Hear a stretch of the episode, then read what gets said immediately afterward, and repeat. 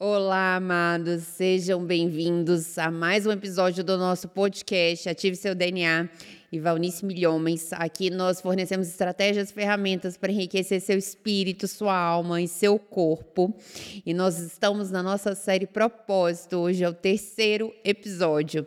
Não fuja do processo. Pensa tudo que vocês vão ver por aqui. Queria fazer um pedido especial. Não se esquece de se inscrever aqui no nosso canal e também compartilhar essa mensagem com quem você acha que é importante ouvi-la e também curtir, claro, né? E se quiser dar sugestões para os próximos, eh, para as próximas séries e episódios, será uma honra receber sugestões de vocês. Então, hoje o nosso tema é não fuja do processo. Nós estamos hoje no terceiro episódio da série Propósito. Se você perdeu os dois primeiros, vá lá e dá uma olhadinha antes de vir para esse terceiro. Não fuja do processo. Então, eu já vou começar aqui é, com Jeremias, tá? Nós vamos começar com Jeremias 18, em que o Senhor deu uma mensagem a Jeremias: desça até a casa do oleiro e eu lhe falarei ali. Ele foi à casa do oleiro e encontrou trabalhando na roda. Mas o vaso de barro que ele estava fazendo não saiu como ele planejava. Por isso, ele amassou o barro e começou novamente.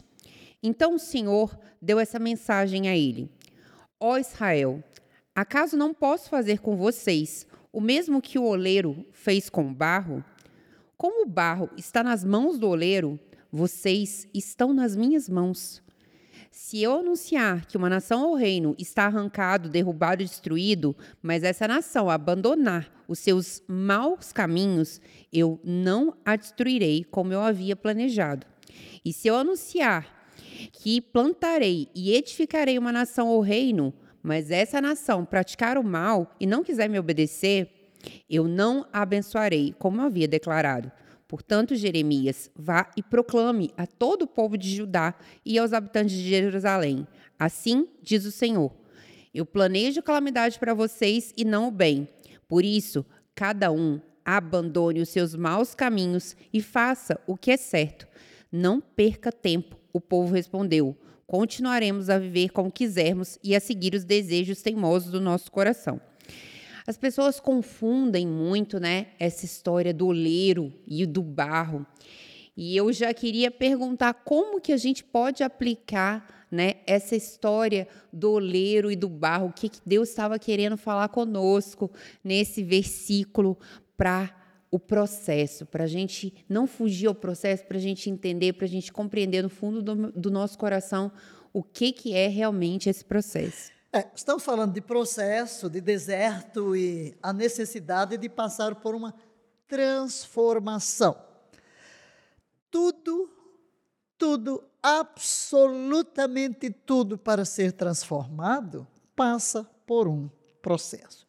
Vamos pensar aqui na ilustração que Deus usa com Jeremias. Barro. Barro. Na mente do oleiro, ele está vendo um vaso de honra.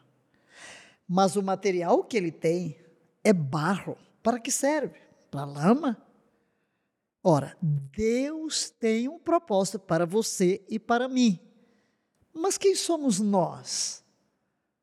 Seres humanos caídos, vendidos à escravidão do pecado, desestruturados, degenerados às vezes, às vezes não passamos de barro, de lama, e é a sua graça que vem e nos transforma. Mas o que ele vê é algo tão sublime, tão maravilhoso, um vaso de honra perfeito. Então ele pega o barro e amassa. O que, que está acontecendo nesse período de amassar? Se o barro pudesse gritar, ele ia dizer: está doendo, ai, ai, ai, está doendo. E às vezes o barro está meio duro, o oleiro deixa ali de lado. Fica num tempo ali de molho. Depois torna a tomar.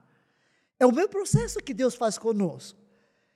Agora, se eu não quiser me submeter ao processo de transformação neste vaso em cada estágio, e cair das mãos de Deus, não passarei de ser barro. Mas se eu me submeto às pressões das suas mãos, Deus, no seu processo de transformação, levar-me-á de um degrau a outro. E isso é um longo processo. A gente falou de deserto, porque, inclusive, para que se torne um vaso, depois de moldar, de tirar as pedrinhas, de dar a forma, ainda tem forno. e quanto mais alta a temperatura, mais resistente será esse vaso. Então, é um processo. Você falou de Jeremias, mas na hora que você falou, estava lendo Jeremias, veio-me logo Malaquias, do fogo refinador. o fogo refinador, quando a palavra diz assim: envio o meu mensageiro que preparará o caminho diante de mim. Então, de repente, o Senhor a quem vós buscais virá o seu tempo. Que é o templo? Você e eu. Somos o templo. Hoje somos templos vivos. Mas ele diz: é, mas quem pode suportar quando ele vier? Quem permanecerá de pé em sua presença quando ele aparecer? Mas por quê? Pois ele será como fogo ardente que refina o metal, como sabão forte que branqueia as roupas. Ele se sentará como refinador de prata e queimará toda impureza e purificará os filhos de Levi para que ofereçam uma oferta em justiça.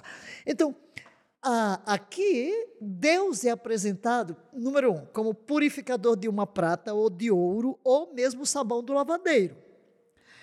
O que ocorre? Como se torna puro um ouro? As escórias têm que vir à tona. Muito bem, estamos falando de processo.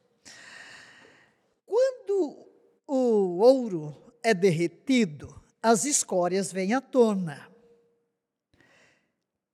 Há duas soluções: deixar esfriar e reintegrar as escórias à sua composição, ou submeter-se ao processo da remoção das escórias, para que então esse ouro se torne puro.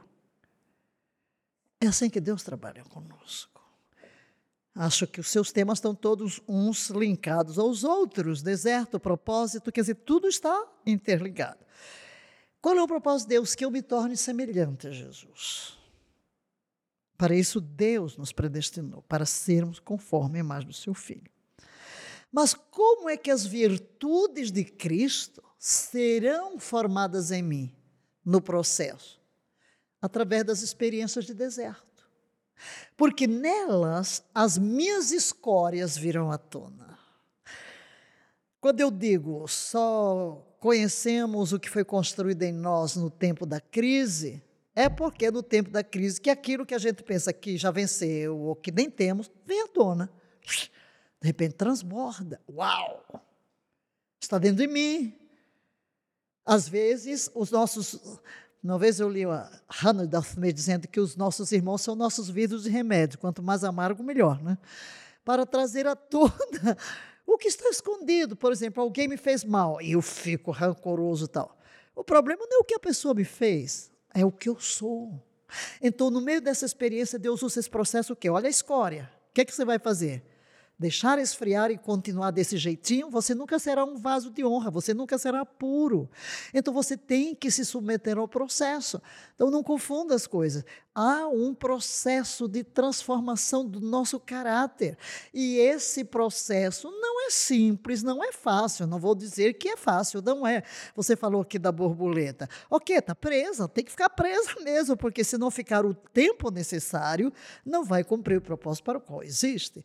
Assim também, se eu não me submeter às pressões da mão do oleiro, eu não passarei de barro no chão. E por que, que às vezes ele me joga, deixa lá um tempo? Porque eu não estou maleável o suficiente. Então eu estou meio cabeça dura, né? teimosinho. Espera ainda, meu filho. Vamos lá se você se quebranta. Então eu posso dizer, Pai, eu me coloco nas tuas mãos, custa o que custar. Eu já fiz essa oração a Deus, né?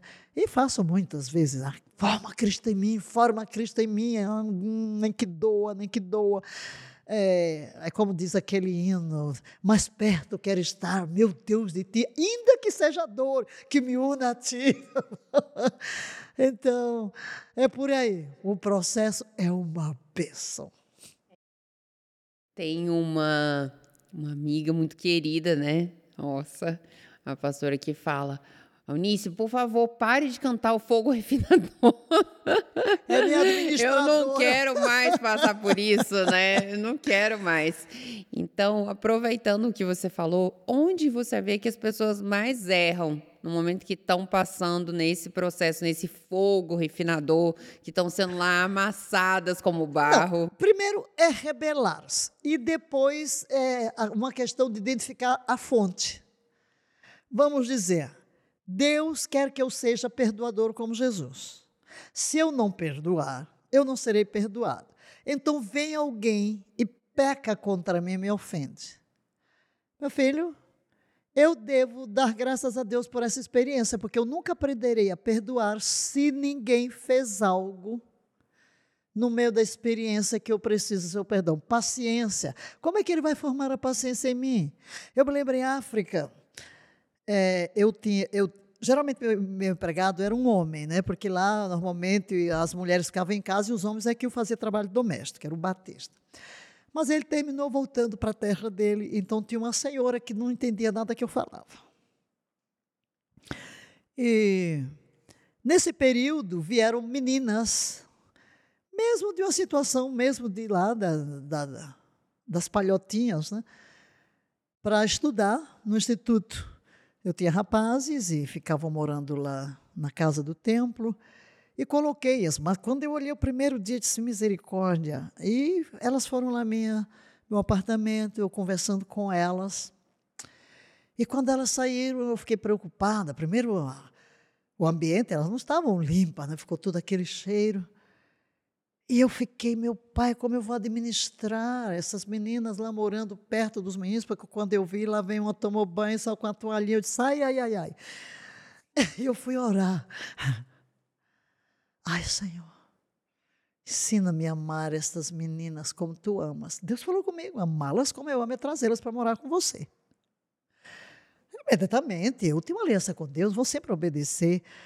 É, e peguei, mudei meu quarto grande para um pequenino, fui para uma caminha de solteiro, o meu quarto maior, preparei, que eram três meninas, né? Cada uma tinha de uma tribo e da outra. Aí veio a minha empregada, que ainda era de outra tribo. Misericórdia.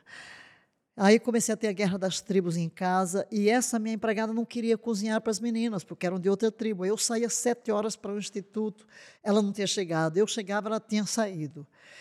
E aí houve um dia, faltou gasolina no meu carro, eu estava com dor de cabeça. Todo deserto. Estou no deserto lá em África e vou, dou aulas. Aí deixa um recado lá com a esposa do pastor, diga que ela tem que me esperar, eu preciso falar com ela. Não, eu não posso, vou despedi-la, não é possível um negócio desse. Eu saio, ela não chegou, eu chego, ela não está. Como é que eu vou ter. Enfim, e a dor de cabeça naquele eu estava que estava. Né? E como eu não faço nada sem orar, fui orar. Oh, Senhor, o que é que eu faço? Vou despedir, não aguento. Aí Deus me fala: você vai conservá-la por um ano. Ela está aqui para lhe ensinar paciência. Ai, toma lá o processo de fazer. Ah, eu ok. Agora, Deus é tão bom. Eu falei no deserto da outra vez que Deus está conosco no deserto, né? Então eu entendi, muito bom, né? Você ser paciente quando tudo está em ordem. Inclusive era um período de teste para mim. Ui, porque eu era muito, né?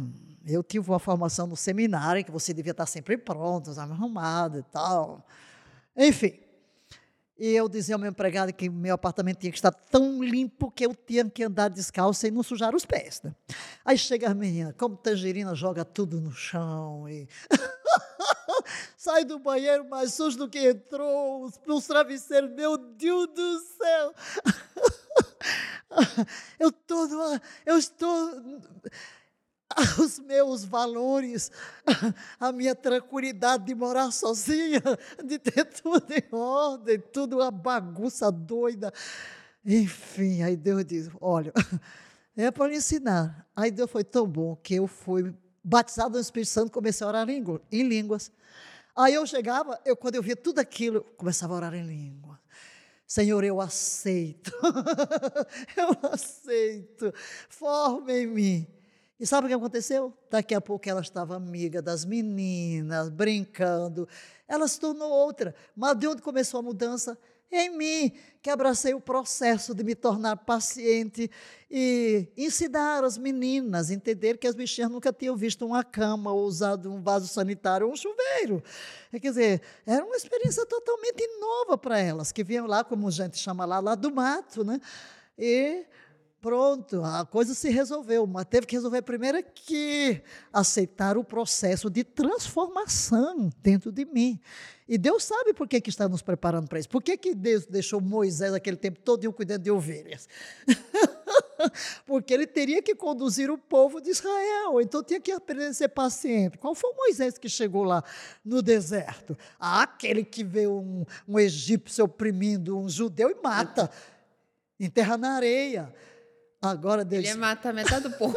ia matar a metade do povo. Se não matasse todo mundo, né? Aí a Bíblia diz o mais manso. Então, é no processo que nós somos transformados. Então, a atitude nossa é o quê? Não fuja do processo. Não fuja do processo. Em frente, deixa-se trabalhar. Entenda que é, o que Deus está fazendo é trazendo à tona o que realmente está dentro de nós. Porque, o que, por que, que nós nos incomodamos com certas coisas? Né? Isso é muito importante e eu queria te perguntar bem sobre isso. É que a gente viu no outro e está falando sobre isso, que a nossa atitude né, nesse período do deserto, do processo, é o mais importante. E você falou, um dos erros muito comuns que a gente tem é essa atitude de rebelião como que na prática, assim, a gente pode ter um, uma atitude de rebelião disfarçada, né? Várias atitudes de rebelião disfarçadas. Explica é, bem para as pessoas quais são as atitudes é, que podem prejudicar a gente no processo, que a gente não consiga se transformar no verdadeiro é, diamante que Deus eu quer para gente. Eu tenho que me autoanalisar. Por que, que eu estou reagindo assim?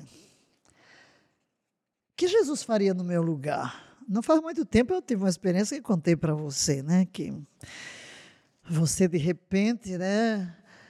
Você experimenta uma coisa que parece assim uma goteira em cima da sua cabeça e de repente você olha para dentro de si e você vê o erro que outro pratica e aquilo provoca em você um furacão. Tira você do sério.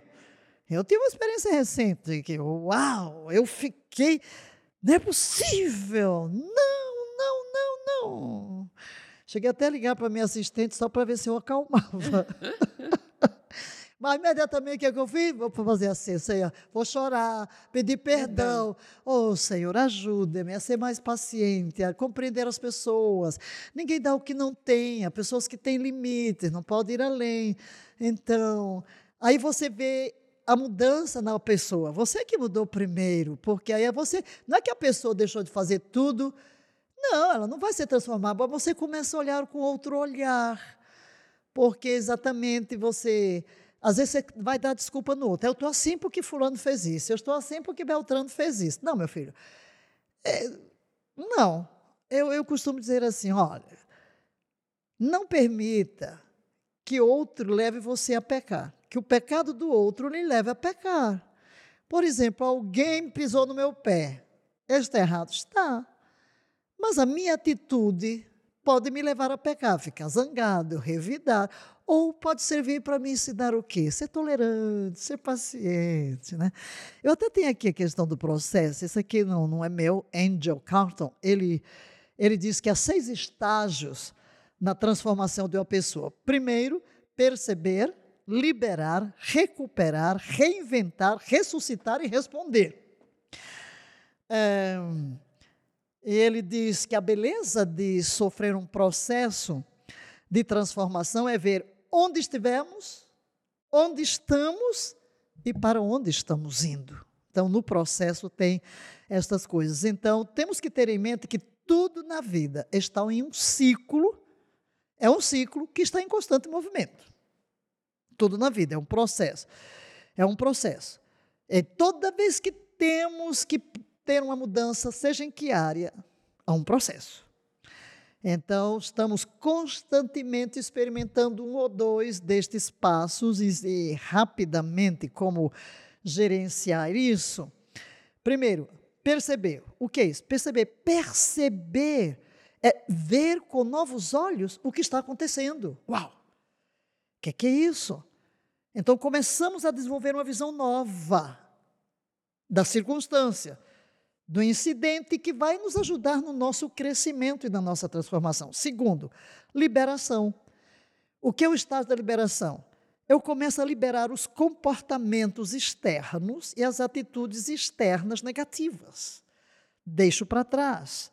Vou deixando toda a bagagem emocional, que eu carreguei até agora, causada principalmente pelos relacionamentos anteriores, as decepções, os transtornos. Deixo de lado hábitos, deixo de lado padrões. Por quê? Porque eu percebi com novos olhos a situação. Terceiro, rebote. O que é o rebote? É a fase em que você nutre sua mente, seu corpo e o seu espírito, dando tempo para processar essas mudanças. Leva tempo, né? Processo, para que você possa integrar facilmente o próximo nível de transformação, que é o reinventar. Reinventar. Reinventar é outra fase autofocada, em que você está fazendo novas escolhas.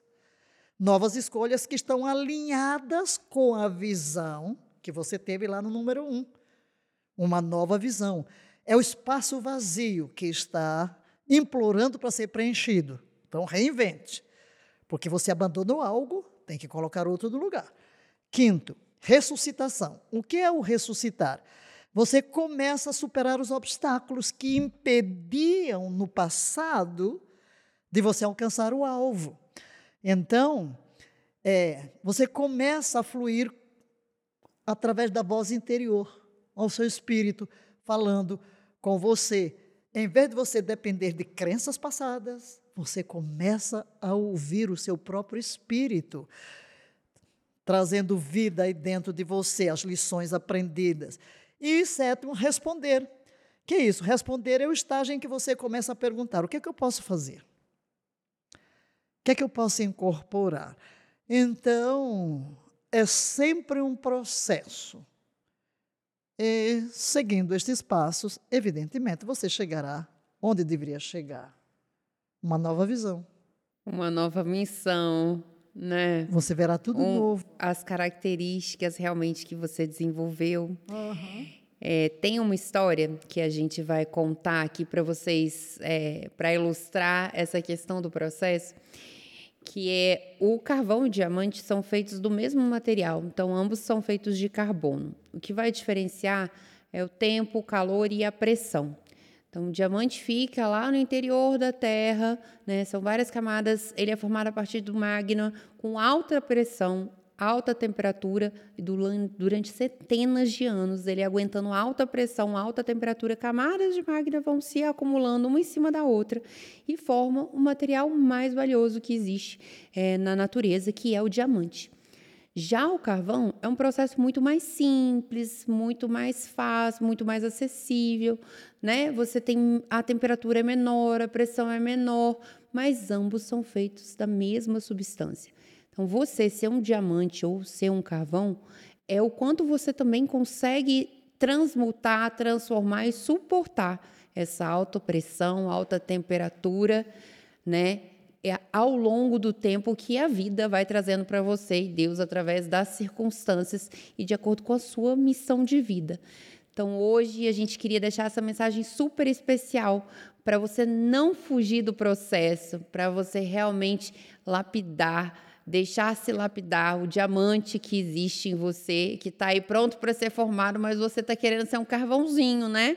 Tô querendo, ah, eu tô querendo ser um carvão. Não, tá meio difícil, né? Essa pressão aqui tá difícil.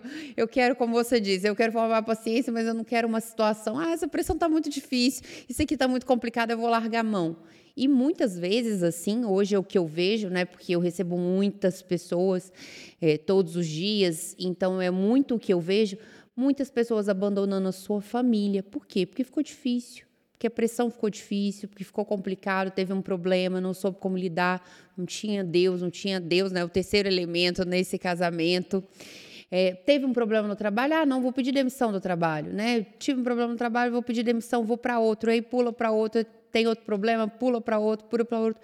E assim as pessoas estão tornando as coisas cada vez é, mais superficiais, mais rasas, né? E passageiras, pulam de um para outro e não deixa realmente formar um diamante que é o diamante que Deus é, tem para sua vida, para formar na sua vida, para formar em você, na sua personalidade, porque começa nosso mundo interior, nosso mundo exterior é reflexo do nosso mundo interior.